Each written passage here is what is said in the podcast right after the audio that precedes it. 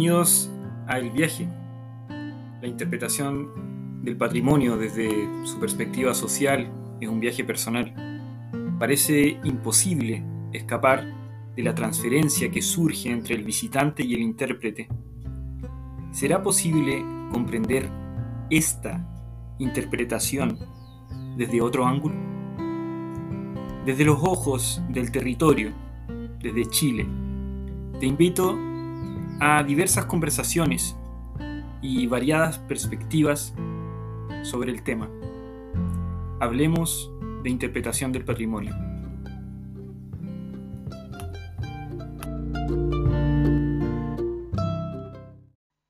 Aquí estamos con John Cole.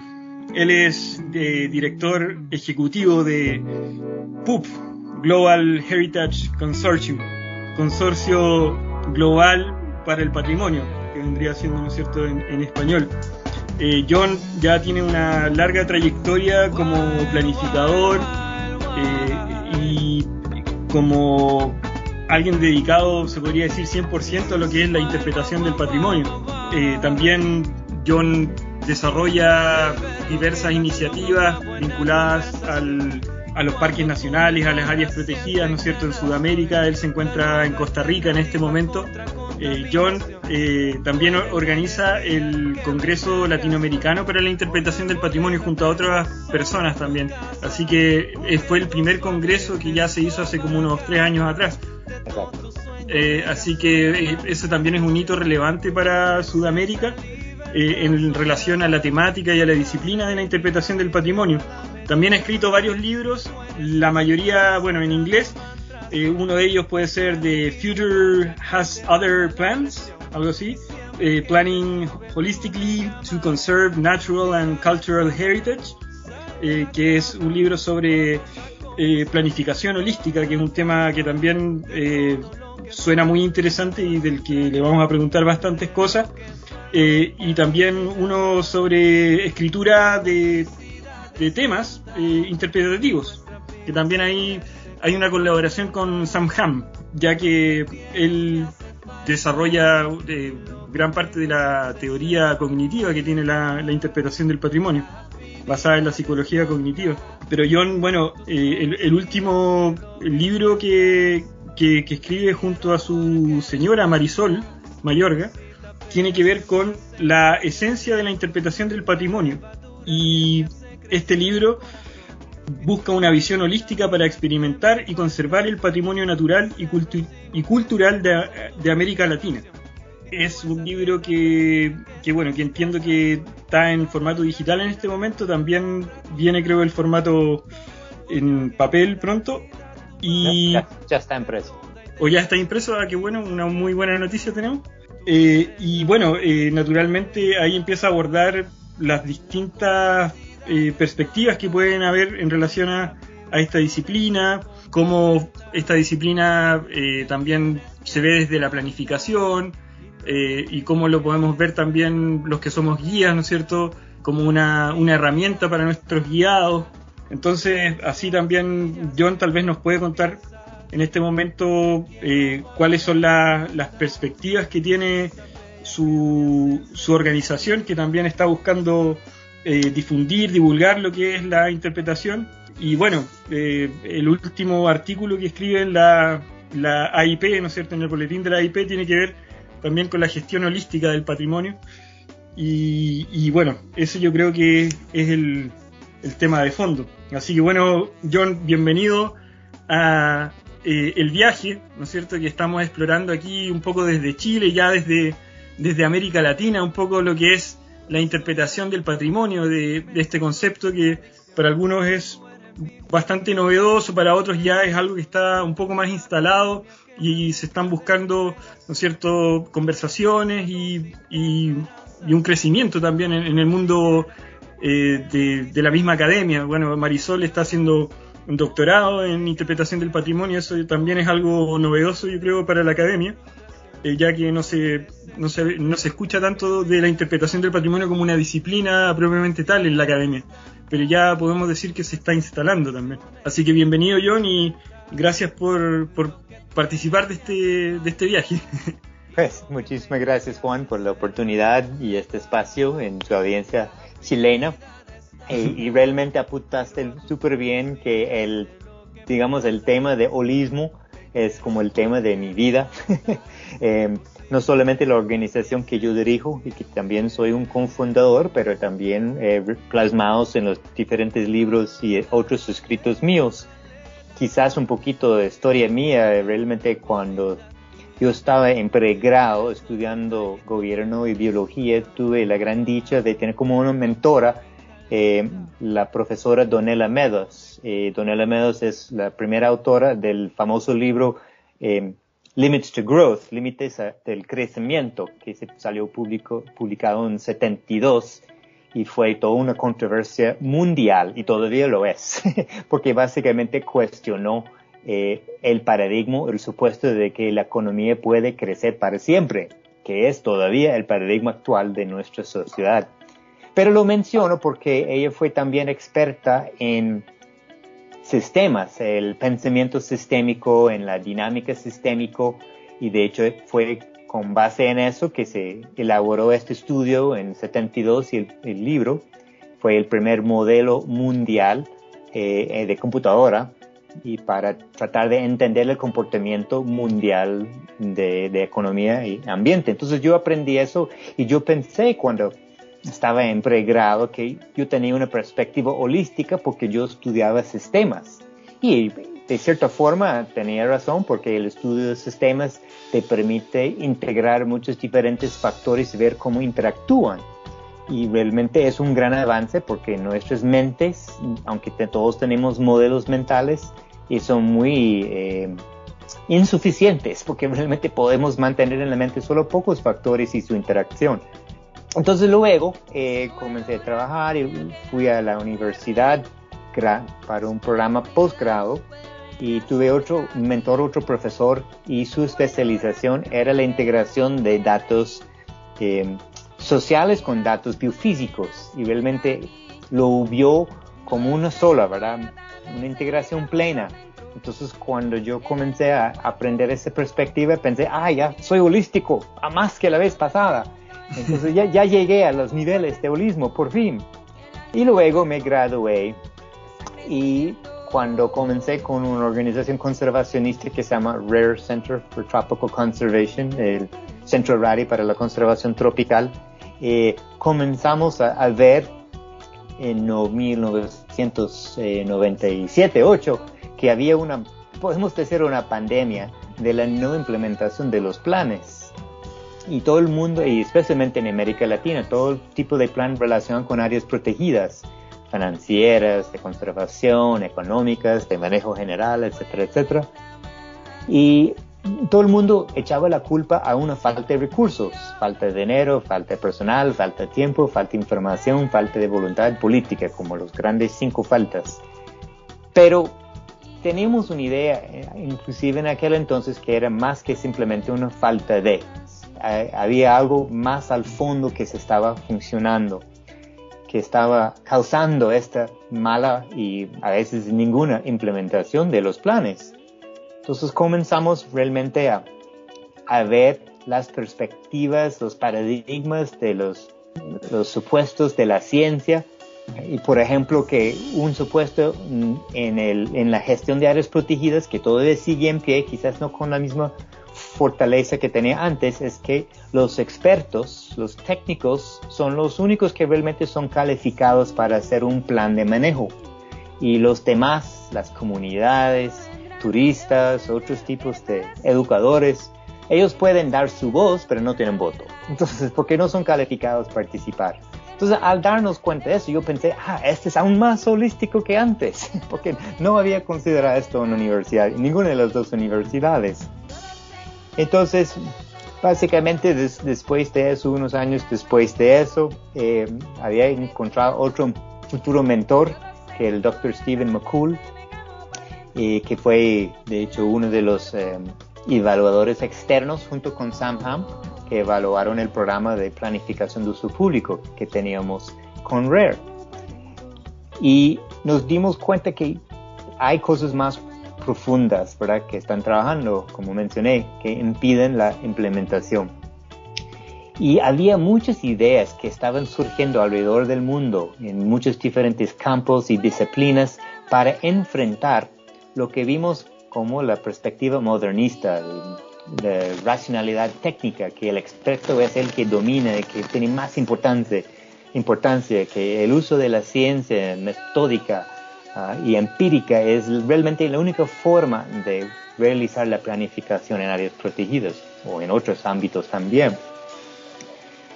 Entonces, pero para poder integrar todas esas diferentes ideas que vimos en los muchos diferentes campos y disciplinas y geografías alrededor del mundo, necesitábamos algún tipo de marco teórico para realmente abrazarlo todo. Y por un dos años estuvimos buscando y eventualmente descubrí la teoría integral eh, del filósofo Ken Wilber. Y esa es realmente la teoría de teorías, o sea, uno podría imaginar una estantería y hay estantes para todas las diferentes teorías, para todas las diferentes ciencias, para todas las diferentes religiones en esta estantería y todos tienen relación entre sí. Entonces cuando descubrí eso, pensé, ah, por fin ya llegué a un nuevo nivel de holismo. Y con base en esta teoría integral, eh, escribimos, Steven y yo, el libro que mencionaste, Futuro tiene otros planes la planificación holística para conservar el patrimonio natural y cultural. Y no hay una versión en español, pero ese es el título. Y con, con raíz en este libro nació la organización del Consorcio PUP para el Patrimonio Global, donde PUP antes significaba planificación de uso público. Ahora hacemos más que eso, la interpretación de patrimonio es un componente de la planificación de uso público o la gestión de uso público o la gestión de visitantes en áreas protegidas de patrimonio natural y cultural. Entonces, con esta historia, quizás un poco más larga que queríamos, ya puedo vincular la organización y el libro, eh, ese libro, y también el libro nuevo, La esencia de la interpretación de patrimonio, que también em, involucra, utiliza muchos diferentes conceptos holísticos eh, para realmente enmarcar la interpretación en un contexto mucho más grande que normalmente se da. Eh, como vos sabés, mucho de la literatura y mucho de la conversación de la interpretación enfoca en el guía y la comunicación del guía o enfoca en el planificador y qué hace él o ella para planificar intervenciones y medios de comunicación dentro de un área protegida. Pero nosotros elegimos, Marisol y yo, una perspectiva mucho más amplia que contextualiza la interpretación dentro del contexto de turismo, dentro del contexto de conservación, dentro del contexto de em, gestión de, patrimonio ah, en lo general. Entonces es este donde ¿Dónde quedamos con este libro después de ocho años de elaboración? Claro, el libro tiene una, una, una bajada, por lo menos yo estuve en la presentación bien provocadora que dice el libro que predica y practica la interpretación del patrimonio, ¿no es cierto? Entonces eh, queda un poco la idea de, de, que de alguna forma está implícito, ¿no es cierto?, que, que la, la, interpretación o tal vez solo se predica o solo se, se practica. No sé si, si, si tiene que ver con eso. Pues la idea ahí es que muchos de los, hay en inglés por lo menos, bastante textos eh, académicos, textos de referencia sobre la interpretación y se leen como textos académicos. Ahora no practican lo que predican hasta cierto punto. Entonces tratamos de integrar eh, el arte de, de, la interpretación dentro de la misma presentación del libro tomando en cuenta que fue publicado por una imprenta universitaria para un curso dentro de un currículo universitario. Entonces teníamos que partir del programa de estudios de ese curso, pero no fuimos, no estuvimos limitados a eso. Entonces, por ejemplo, lo más notorio es a través de los 10 eh, capítulos intercalamos una historia entre una profesora y un estudiante. Ellos están eh, en un recorrido. Él es estudiante universitario, y es profesora universitaria eh, sobre biología o algo así. Y durante el transcurso de, ese recorrido por el bosque, tienen una conversación entre los dos. que no fue una conversación planificada, pero fue el estudiante aprovechando la oportunidad, la cercanía con la profesora, para preguntar eh, que él tiene un hermano que es guía naturalista, pero el hermano, aunque sabe mucho de la historia natural, la biología, a veces cae en un patrón de, repetición de lo mismo discurso una y otra vez y le aburre. Entonces, él, al estudiante, que se llama Armando, eh, le gusta mucho la posibilidad de trabajar como guía, pero no quiere caer en un patrón de aburrimiento. Entonces, ese es como el, el punto de partida de la conversación con la profesora. ¿Cómo puede salir de ese patrón? Y ella luego le presenta qué es la interpretación. Entonces, esta conversación avanza a través de los diferentes capítulos y cada eh, viñeta, digamos, eh, resalta los puntos importantes del capítulo correspondiente y hasta que llegues el, el, epílogo donde encuentres la resolución de, del conflicto que se siente el muchacho. Además, yo creo que, perdón, yo creo que vemos ya en esa propuesta tal vez lo que puede ser eh, la interpretación holística, ¿no es cierto? Porque en el fondo eh, la interpretación desde la teoría, por ejemplo, de Samham, eh, nos centramos mucho en lo que es la mente del visitante, ¿no es cierto? Y, nos pone, y ponernos en la perspectiva de él. Pero aquí también nos estamos poniendo en la perspectiva del intérprete, ¿no es cierto? Y eso como que cambia un poco ese, ese paradigma y incluso yo creo que también tiene que ver con, con la ética, ¿no es cierto? De, que finalmente eh, hay una ética con el planeta, hay una ética con eh, con tener, con hacer algo que tenga sentido, básicamente. y eso es lo que tal vez define a la interpretación, ¿no es cierto?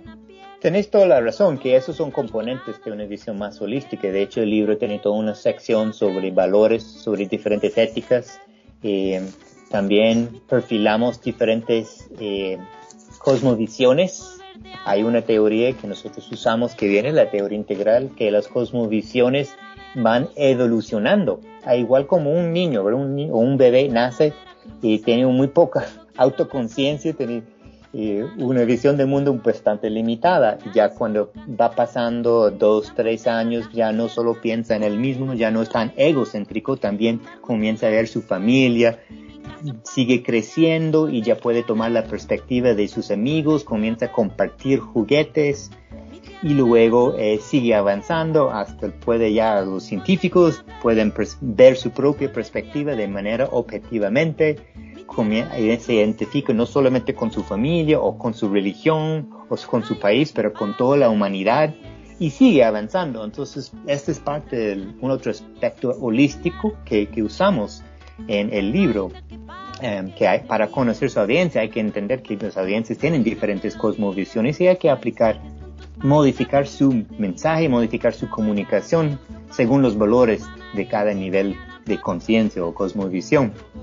Eh, un poquito más, otro aspecto que mencionaste que no solo vemos el turista, pero también el intérprete, eh, usamos un marco, bueno, usamos una metáfora para reconcebir el espacio en que trabaja la interpretación. Imagínate un circo, ¿verdad? Un circo tradicional tiene una carpa muy grande, ¿verdad? Y en esta carpa muy grande, no sé si en Chile dicen carpa. sí, sí. Ok, la carpa muy grande. La carpa, sí. La carpa principal. Y dentro de esta carpa, todas las diferentes dimensiones biofísicos y no solo biofísicos están manejados por un diseñador, un equipo de diseñadores.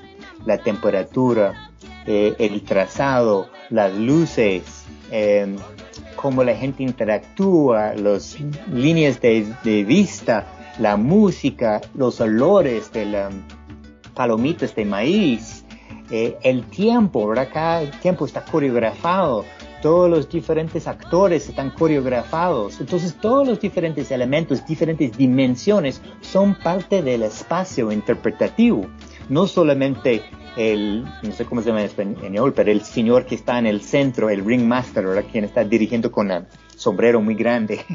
pero hay muchos otros actores. La interacción entre vos y las personas con quien estás visitando el circo también es otro factor que hay que manejar. Entonces, eso es un espacio muy controlado, pero yo creo que es una metáfora apta porque lo podemos pasar a un área protegida.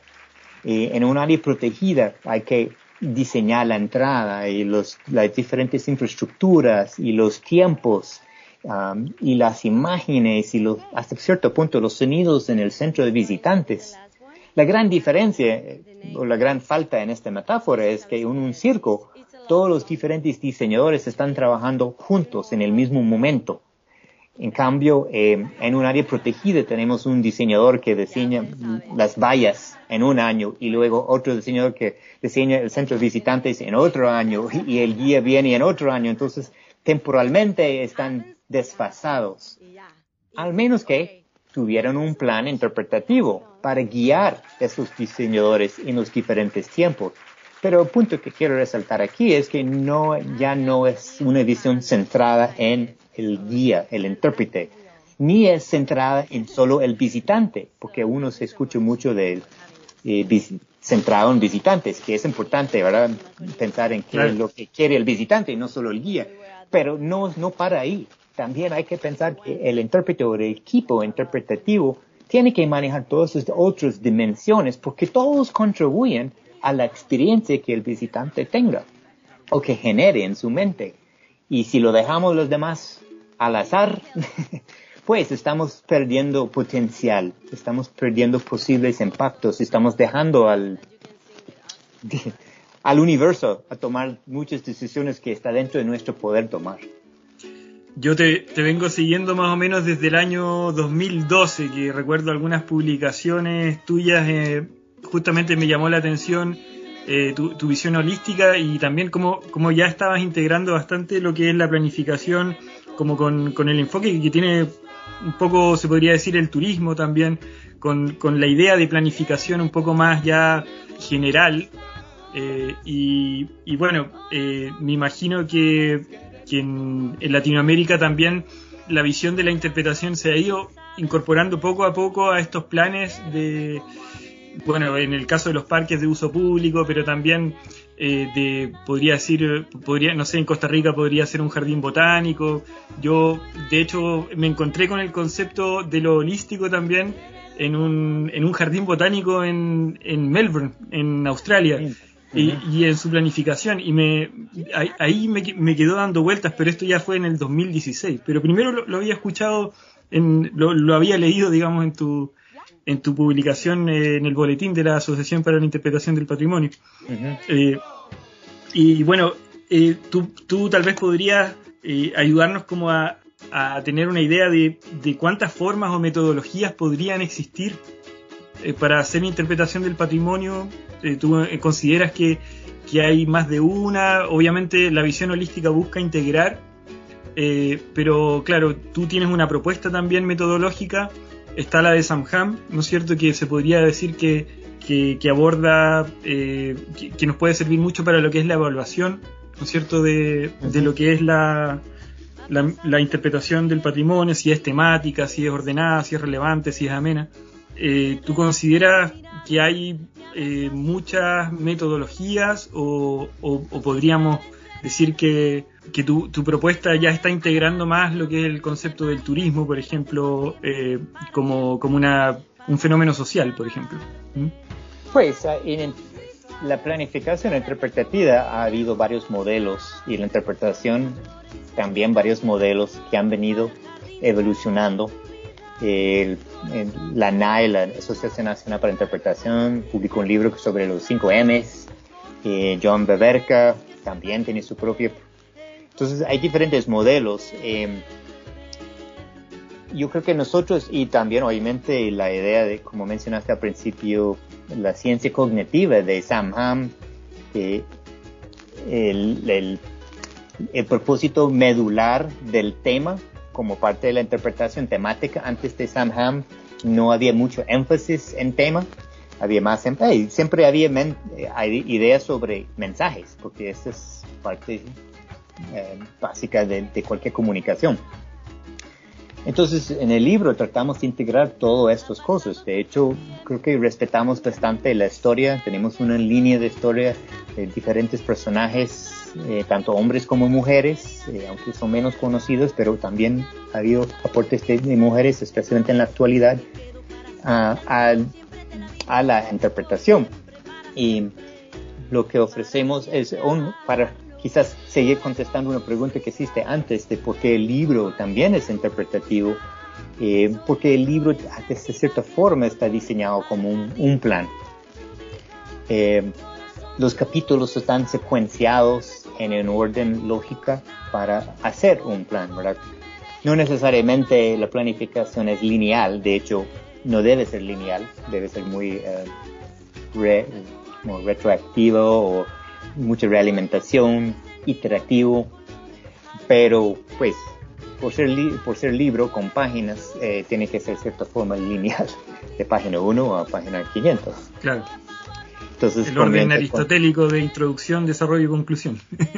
Pues sí, hasta cierto punto, y de hecho si uno mira los diferentes ah, capítulos, solo voy a llegar a la página, donde el primer capítulo, obviamente, la introducción, la historia, ideas básicas sobre el contexto de patrimonio y conservación y turismo. Entonces, después de eso, ya la planificación y la práctica.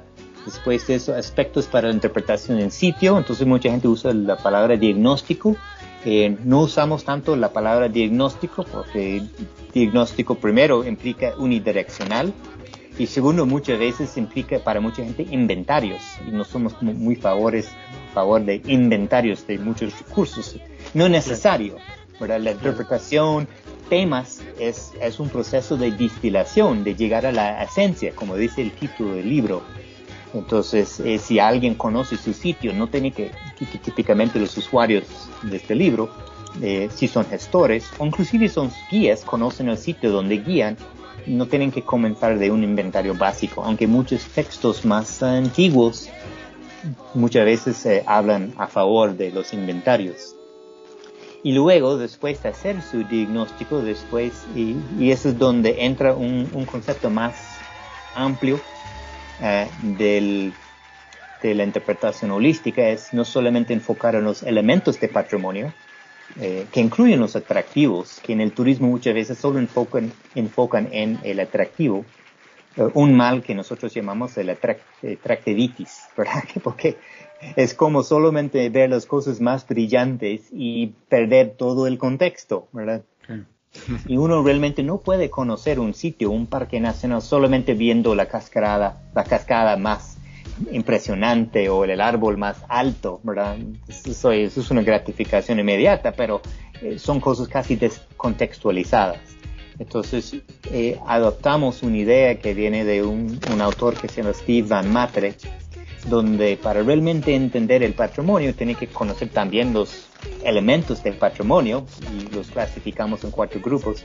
También los temas también los procesos universales que han producido, han creado el sitio y también ah, la esencia del sitio. Entonces esos son como los cuatro elementos para conocer el sitio y, no es un inventario que te, te, va a llegar a ese punto a conocerlo. De hecho, eh, uno puede hacerlo desde escritorio, pero también uno puede hacerlo a través de facilitar una reunión con comunitaria y tenemos la metodología. Es algo que el PUP ha desarrollado desde, pues realmente viene desarrollado desde 97.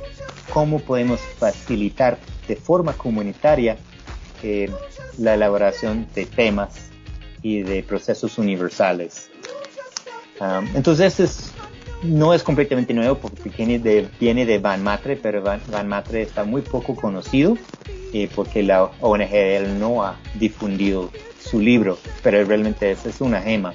Entonces realmente tratamos en el mejor sentido de integración, eh, integrar y tomar de muchas diferentes fuentes en muchos diferentes campos. Por eso tenemos algunas 300 referencias en el libro de muchos diferentes campos. Yo creo que estoy contestando varias preguntas de forma integrada. Sí, en forma holística, que, que, es lo interesante, ¿no? Que que finalmente, claro, vamos conectando con, con esta idea y, claro, lo, podemos relacionar con la investigación, acción participativa, ¿no es cierto?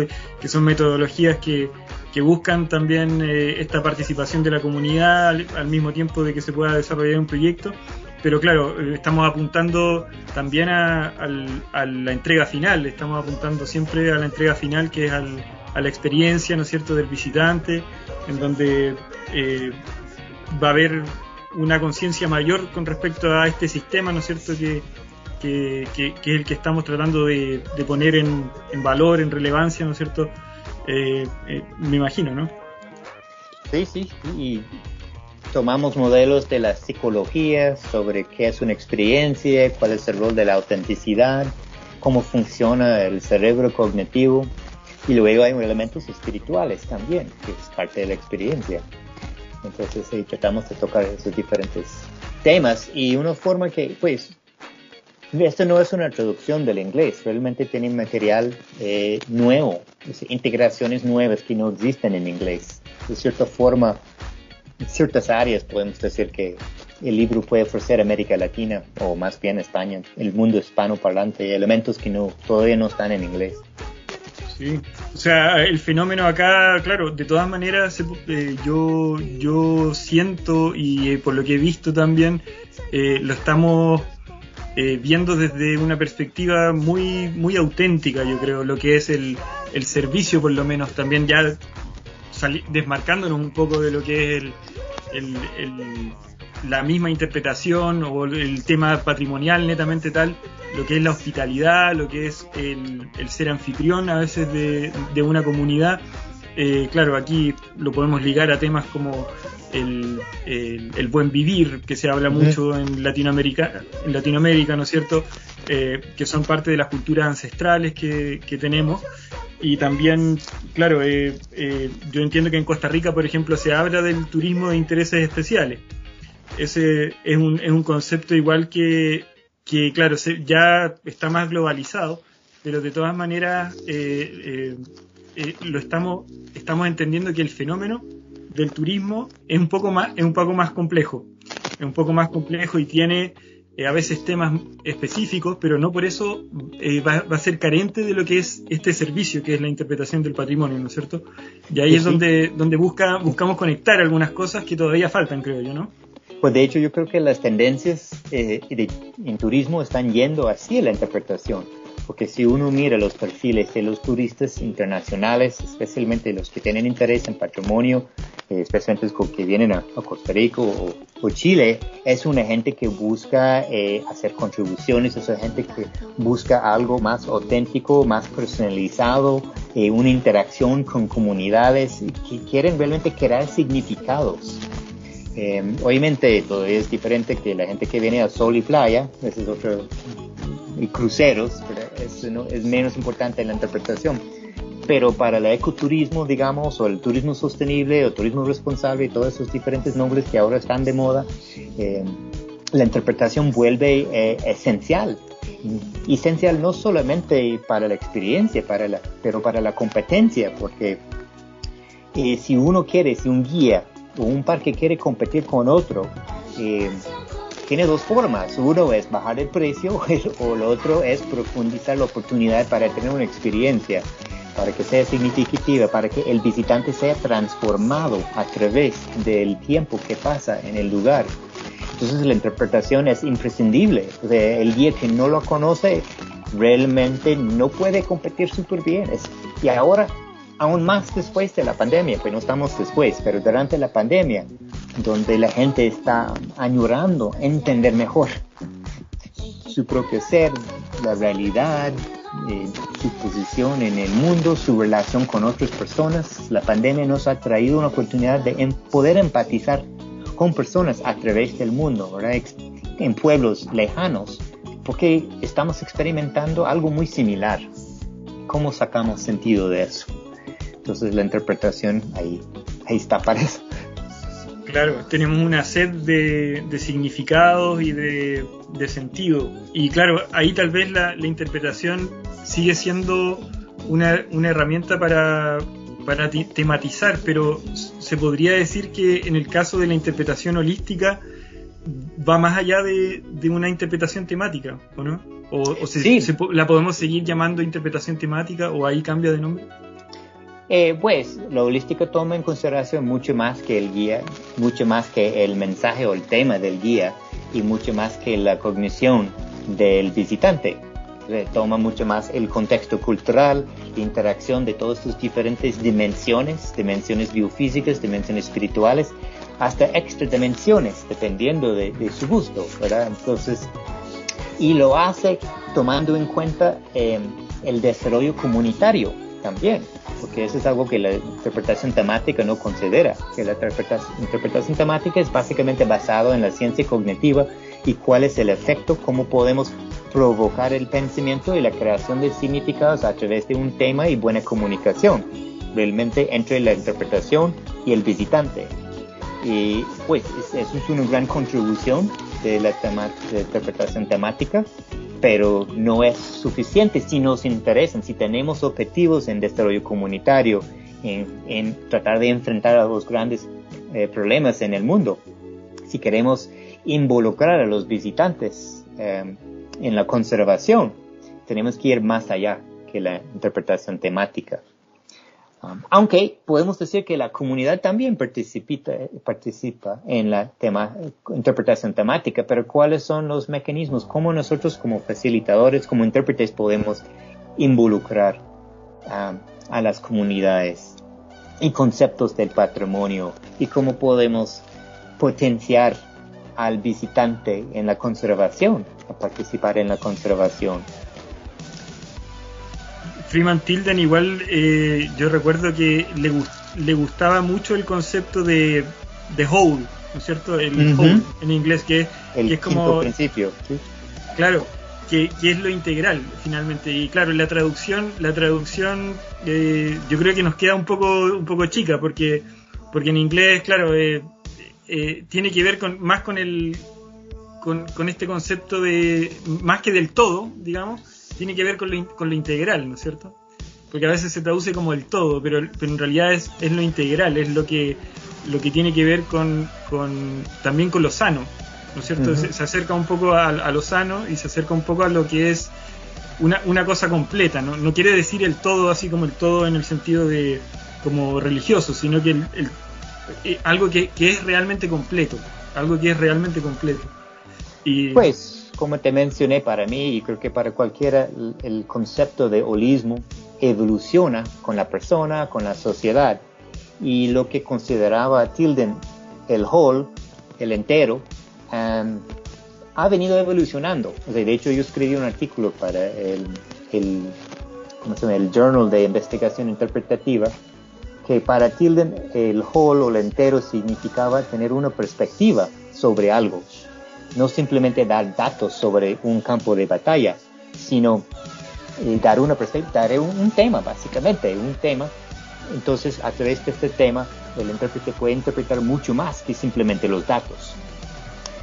Pero, el, donde Tilden yo creo que fallaba un poquito, y ni, ni es fallo necesariamente, es simplemente quizás un producto del tiempo, es que la interpretación hoy día, para ser más holística, debería interpretar varias perspectivas, no solo una. O sea, tener un tema de un solo perspectiva ya es insuficiente. Porque en cualquier objeto, en términos simplísticos, si aquí tengo un, mouse, un ratón, ¿verdad? De la computadora, si lo pongo en la mesa, podemos dar una vuelta, mirarlo desde diferentes lados, podemos describirlo de forma distinta dependiendo de la perspectiva que lo estemos viendo, ¿verdad? Esto es obviamente solo en términos físicos, pero ahora podemos eh, verlo en términos de perspectiva más sutiles. Sea, el, el, ratón también es un producto de varias integraciones tecnológicas alrededor, del tiempo, es una extensión del cuerpo, ¿verdad? que nos permite hacer cosas que no podemos hacerlo con las manos. Entonces ya hay varios elementos teóricos filosóficas para provocar, pero no solo usar una perspectiva ya no es, que es suficiente, ya no es tan holística. Porque queremos que el visitante tenga opciones de contrastar y comparar diferentes perspectivas y no solamente abogar o, apoyar solo una. Eso es donde cuando metemos en problemas, cuando el guía solo propone una perspectiva, porque ya está imponiendo su perspectiva típicamente sobre el visitante, pero si presenta varias, eh, no podemos eh, acusarle de, de, ser muy sesgado. Pues hay que seleccionar siempre las diferentes perspectivas, pero ese es un elemento más holístico que Tilde no habló y la interpretación temática no habla de eso. No rechaza eso tampoco, es simplemente una profundización de, esa base muy importante. que también, claro, es, una perspectiva más, más moderna. La, la, teoría de la complejidad, por ejemplo, lo que es... Eh, postmoderna, más bien. perdón, postmoderna, sí. De lo que es la teoría de la complejidad y lo que es, el, eh, por ejemplo, la, ya la misma transdisciplina. Cuando se habla de transdisciplina, cuando ya en algún momento se hablaba de multidisciplina, después de interdisciplina, pero ahora es esa eh, visión de, de, sacarse un poco los títulos, sacarse un poco la toga, ¿no es cierto?, del doctor y eh, ir un poco a, la conversación con, con, el, con el que está trabajando en, eh, en antropología, como tanto el que está trabajando en turismo, como tanto el que está trabajando en economía, digamos. O sea, poder tener esa, esa visión eh, de, de, un, un, ser humano que es capaz de, de conversar y, y, de reflexionar con respecto a la disciplina eh, de otra de otra de otra área que es ajena digamos. es, excelente punto en realidad las disciplinas son artificiales si vas a una universidad y hay diferentes departamentos, pero todas esas paredes son arbitrarias. Eh, en, el mundo real, en el universo, no existen biólogos. O sea, la biología y la espiritualidad y la física y la economía, todo es solo uno, ¿verdad? Todo interactuando. Eso es eh, el, el, poder de pensar en sistemas, ¿verdad? Que son diferentes factores que interactúan. Y, uh, pero la teoría integral más bien es es un, quizás un paso más allá que postmodernista, porque el postmodernismo muchas veces eh, rechaza ideas del modernismo y rechaza ideas del tradicionalismo y vemos esos conflictos culturales siempre en los periódicos todos los días. Ah, y el teoría integral trata de respetar las diferentes ideas de las diferentes cosmovisiones, cada uno tiene un contexto y tiene una contribución al legado humano. Y en ciertas situaciones Em, en ciertas situaciones pelear es necesario, en otras situaciones eh, ser diplomático es mejor, en otras situaciones es eh, crear en conjunto, entonces dependiendo de, la condición. Que claro, el postmodernismo viene como a rechazar un poco lo que lo que venía antes y eso también es cierto y que la teoría integral lo, lo busca lo busca unir desde una perspectiva de, de desde la conciencia del presente tal vez algo así no desde el estar aquí y ahora, ¿no es cierto? Que es un poco lo que busca la interpretación también, ¿no? Pues yo creo que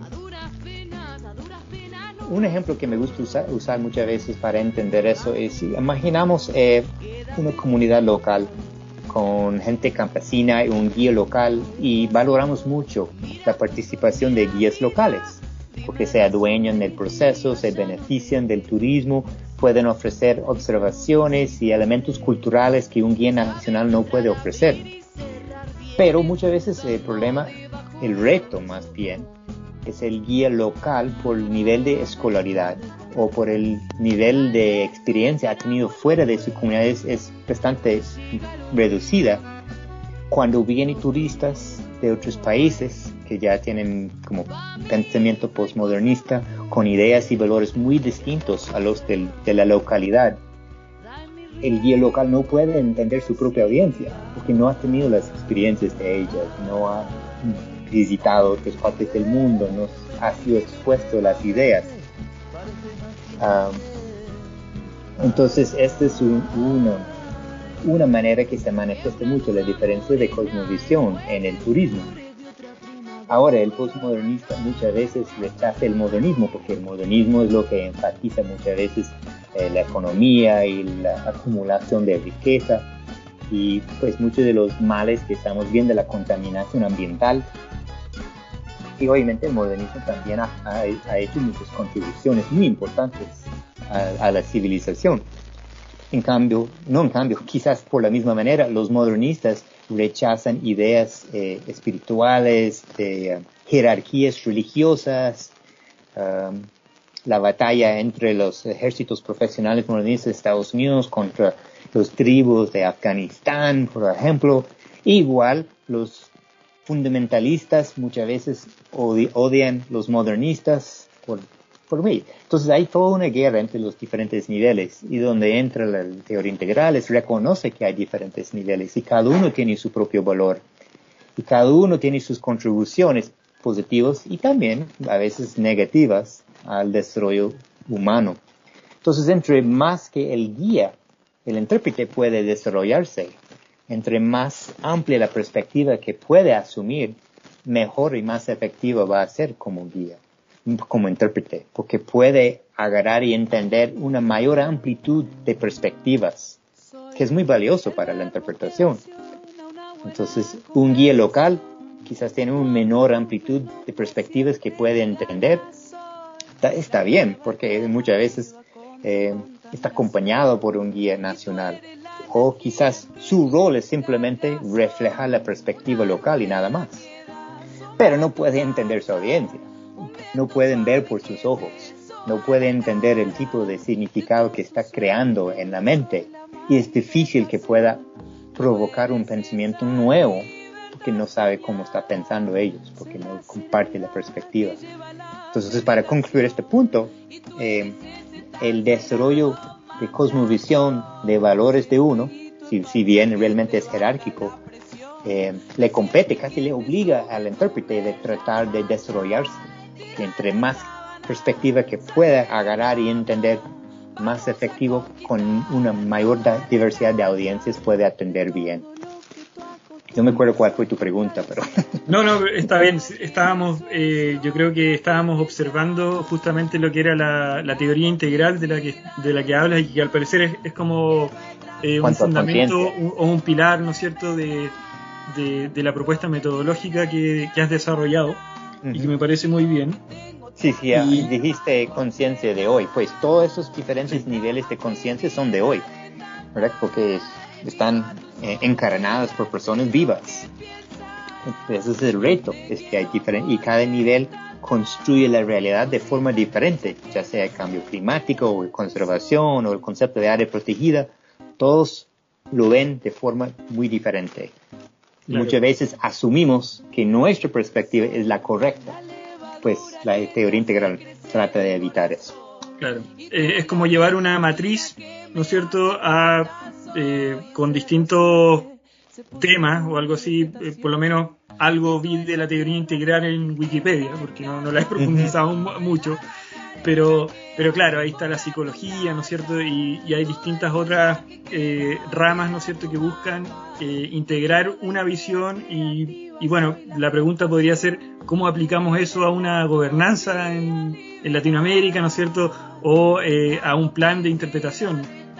Pues aplica todo, pero yo creo que este espacio no es para ir profundizando en la teoría integral, puede ser otro podcast. Puede ser Pero sí, hay, hay varias referencias a esto dentro del libro y dentro de la planificación holística. Otro es reconocer que quizás haya ah, elementos del universo que son extradimensionales. Pues realmente no hay dimensiones extra, pero multidimensionales.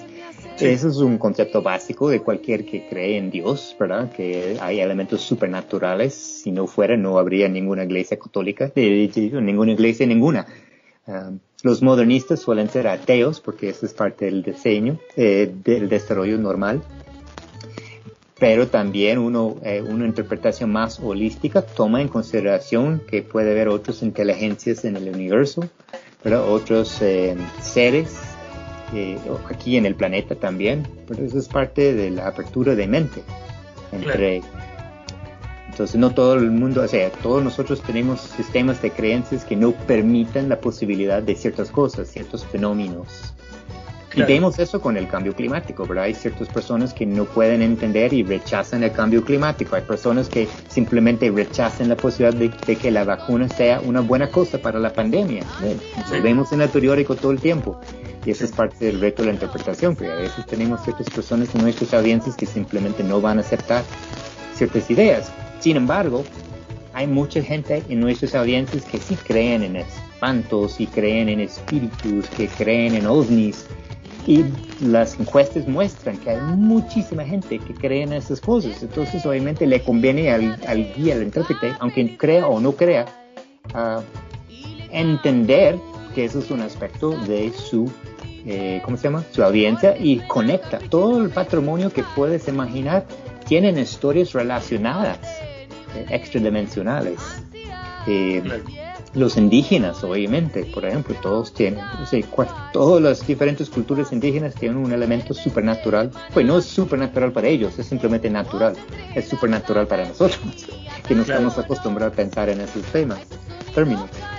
Pero, los folcloristas, eh, sin duda, ya han abordado esto, eh, por lo menos acá en Chile, según las investigaciones que he hecho, ya hay muchos folcloristas que han estudiado estos fenómenos y, son una fuente de información ya muy relevante para lo que lo que es entender eh, la cultura chilena, por ejemplo, eh, lo que es la religiosidad, lo que es su sistema de creencias y, meterte un poco más desde la perspectiva de, de, los habitantes de este territorio, porque de otra forma, eh, claro, lo vas a ver desde tus ojos de extranjero, pero no si no, si no tienes alguien que, que, que, busque, que indague y que te haga de puente, que te diga, ¿sabes qué? Mira, aquí si se creía en las almas, o si se creía en los espíritus, o si se creía en, en los seres celestiales, ¿no es cierto? Pero y eran así más o menos, ¿no es cierto? Y tenían forma o qué sé yo. Entonces, claro, eh, eh, yo creo que esto, eh, sin duda, eh, está rompiendo un poco el, el, prejuicio que puede haber con respecto a, la, cultura del New Age, ¿no es cierto? Que yo creo que, que, de alguna forma todo se busca meter en, en, lo que es el New Age, pero hoy día es algo un poco más complejo que eso y hay distintas perspectivas, distintas eh, visiones y naturalmente no todo entra en lo que es el New Age o qué sé yo, es un término demasiado general. Pues el New Age es un segmento del postmodernismo, no todos los postmodernistas son de New Age, eh, pero una gran innovación entre modernismo y postmodernismo es reconocer la interioridad del universo, la interioridad de cada persona, porque el modernista que cree simplemente en la ciencia empírica dice si no lo podemos medir en términos físicos, no existe. Entonces no podemos medir el alma, entonces el alma no existe. claro. El, OVNI, pues, si deja rastros, si deja quemaduras en el suelo, quizás exista, pero si no, es una alucinación de, la gente. Pero en, en el posmodernismo ya se vuelve a integrar la espiritualidad diferente, no la religiosidad, pero la espiritualidad y que todo el universo tiene una interioridad, una roca tiene una interioridad también, porque el roca tiene una experiencia interna que solamente la roca puede conocer.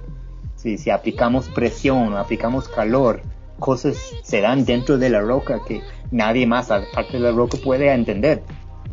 Eso es una interioridad, aunque no asociamos experiencias con rocas, obviamente no es una experiencia consciente. Bueno, eh, Pierre Telar de Chardin hablaba de las emergencias, que en el fondo son emergencias, de que, el mineral es lo que permite emerger, ¿no es cierto?, al, vegetal y el vegetal es lo que permite emerger, ¿no es cierto?, al animal y al ser humano y, así todo va. por tanto, claro, este, eh, son visiones que yo creo que, sin duda ayudan a, complementar y a poder entender eh, la complejidad de lo que es el patrimonio, porque finalmente eh, estamos hablando de interpretación del patrimonio, pero, pero estamos en un momento histórico en donde el patrimonio ya no es el edificio, ¿no es cierto?, de, de 2000 años, no es el, esa esfinge, ¿no es cierto?, en Egipto, lejana, sino que tiene que ver con, con nuestro diario vivir y tiene que ver con nuestras creencias y con el ser humano más que nada, ¿no? Ah, claro. Hay que recordar también que la interpretación de patrimonio quizás es la disciplina, pero la interpretación es la rama de comunicación. Lo digo así porque también se pueden interpretar cosas que no son de patrimonio. pueden interpretar cualquier idea, pueden interpretar cualquier objeto del universo. Entonces hay algo más amplio que interpretación de patrimonio, es solamente interpretación general. Claro, tú en, el último artículo hablabas de George Floyd, ¿no es cierto? El, el, hombre que fue eh, muerto, ¿no es cierto? En Estados Unidos por, por ser eh, de color. Asesinato, sí. El asesinato, ¿no? Eh, y tú decías que bueno, que ahí se estaba eh, creando patrimonio. Sí, en, la actualidad. Sí, podemos ver o pudimos ver la creación de patrimonio en frente de nuestros ojos. El sitio donde se murió en, en poco tiempo uh, absorbió o adoptó un cierto elemento de, espiritualidad, de lo sagrado, El sitio es sagrado para muchas personas. ¿Por qué? Porque la muerte de George Floyd dotó el sitio con tanto significado, tan profundo, es como lo quemó, quemó el pavimento con significado ah, no lavable. y esto es parte de, lo que es patrimonio cultural de sitios, que el sitio encarna un significado eh, muy importante o significados. Lo interesante es, eh, un sitio puede tener significados contrarios. O sea, por ejemplo, un campo de concentración. Los nazis tienen un significado para el sitio, los judíos tienen otro significado para el sitio. Son significados contrarios o contradictorios, pero los dos, los nazis y los víctimas, están de acuerdo que es un sitio de alta importancia, que es un sitio de patrimonio porque evoca tanta tanta que tanta eh, creación de significados, tanta importancia para tantos diferentes grupos que pueden estar de acuerdo, eh, enemigos, que es un sitio altamente importante. De hecho, el ejemplo que me gusta usar mucho eh, es de ISIS, el Estado Islámico, cuando estaban ya conquistando Irak y Siria, estaban a propósito destruyendo sitios de patrimonio mundial y otros sitios culturales que no eran mundiales ¿Y por qué lo hicieron? Porque los, eh, el Estado Islámico entendía que Palmira, por ejemplo, que es un sitio, era una torre de, hace dos mil años, em, encarnaba eh, o manifestaba una historia muy importante para la gente que ellos mismos querían conquistar. Al destruir su patrimonio, destruye la representación de su historia, de sus víctimas, y permite mucho más fácilmente la inserción de la historia nueva la historia del Estado Islámico. Entonces ellos, entonces tanto el mundo general, la UNESCO, que lo declaró Patrimonio Mundial, Palmira, como ISIS o el Estado Islámico, estaban de acuerdo que el sitio era sumamente importante, pero por razones completamente contradictorias. Entonces eso es algo muy interesante sobre muchas veces patrimonios que no, no tiene que solamente plasmar un significado para ser sumamente importante y patrimonial. Bueno, John, yo creo que esto da para, para muchos podcasts, pero bueno, nuestra audiencia se quedará con alguna idea más o menos, la dejamos picando, la dejamos pensando, ¿no es cierto? Para que por lo menos eh, se, acerque eh, a los textos, ¿no es cierto? Y pueda, pueda investigar un poquito más eh, con respecto a las distintas perspectivas como la que tú traes con respecto a lo que es esta interpretación, la interpretación del patrimonio. Así que muchas gracias eh, por, por, este tiempo, por viajar con nosotros eh, eh, y venir a Chile un rato, ¿no es cierto? Espero hacerlo físicamente pronto. Sí, bueno, serás muy bienvenido y aquí hay mucho patrimonio también que conocer y que ver, así que eres más que bienvenido. Y agradecemos, bueno, tu presencia y, y tus perspectivas, ¿no es cierto?, que han sido muy enriquecedoras y nos han ayudado a, hacernos también esta idea más amplia y, más compleja, más actualizada también de lo que puede ser eh, la interpretación del patrimonio eh, en Latinoamérica, ¿no es cierto? Y, eso, bueno, no sé si no, nos puedes recomendar eh, algún, algún texto, alguna lectura que, podamos hacer y que nos pueda, nos pueda ahondar un poco más en, en lo que es tu metodología o, no sé, o tu idea de lo que puede ser relevante para la interpretación del patrimonio? Pues eh, obviamente recomendaría el libro, Esencia de la Interpretación del Patrimonio. Eh, todavía no está en forma empresa en Chile, pero eh, uno puede comprar el ebook, ir a, la editorial Universidad Nacional de Educación a Distancia en Costa Rica. entonces se pueden descargar en cualquier momento y esperamos eh, después de la pandemia también podamos enviarlo a Chile. Ahorita Chile no está en un país eh, donde Costa Rica puede enviar. Pero ya pronto será. Sí, yo creo que sí, Entonces sí, realmente es el resumen, el mayor resumen. Eh, yo tengo en mi perfil de ResearchGate, researchgate.net, um, la mayoría de mis escritos importantes. Yo diría que hay un, uno, una o dos docenas de artículos en español sobre diferentes aspectos sobre la interpretación y por último, ah, mencionaría que el libro sobre elaboración de temas interpretativas poderosos. Ahorita está en inglés, pero estoy terminando la versión en español, la versión iberoamericana. Ojalá a principios del otro año saldrá en forma de Kindle electrónica. Buenísimo. Pues muchísimas gracias Juan por el tiempo y por ser mi guía en este viaje. Gracias, gracias John. Bueno, espero que podamos tener una conversación más adelante, eh, tal vez eh, puede ser de otro tema o de la teoría integral, ¿no es cierto? Tal vez podríamos mm, profundizar un poco en eso. Excelente, sí. mucho gusto, sí, lo haremos. Ya John, que estés muy bien. Igual, buenas noches. Un abrazo grande, buenas noches. Saludos a Marisol. Claro que sí. Estaría bueno tener una conversación con ella también algún día. Es que está terminando su, tesis doctoral, por eso no pudo estar hoy. Me imagino, bueno, le manda muchos saludos y mucha suerte ahí con su tesis. Un abrazo grande. Claro que sí. Chao. Chao, chao.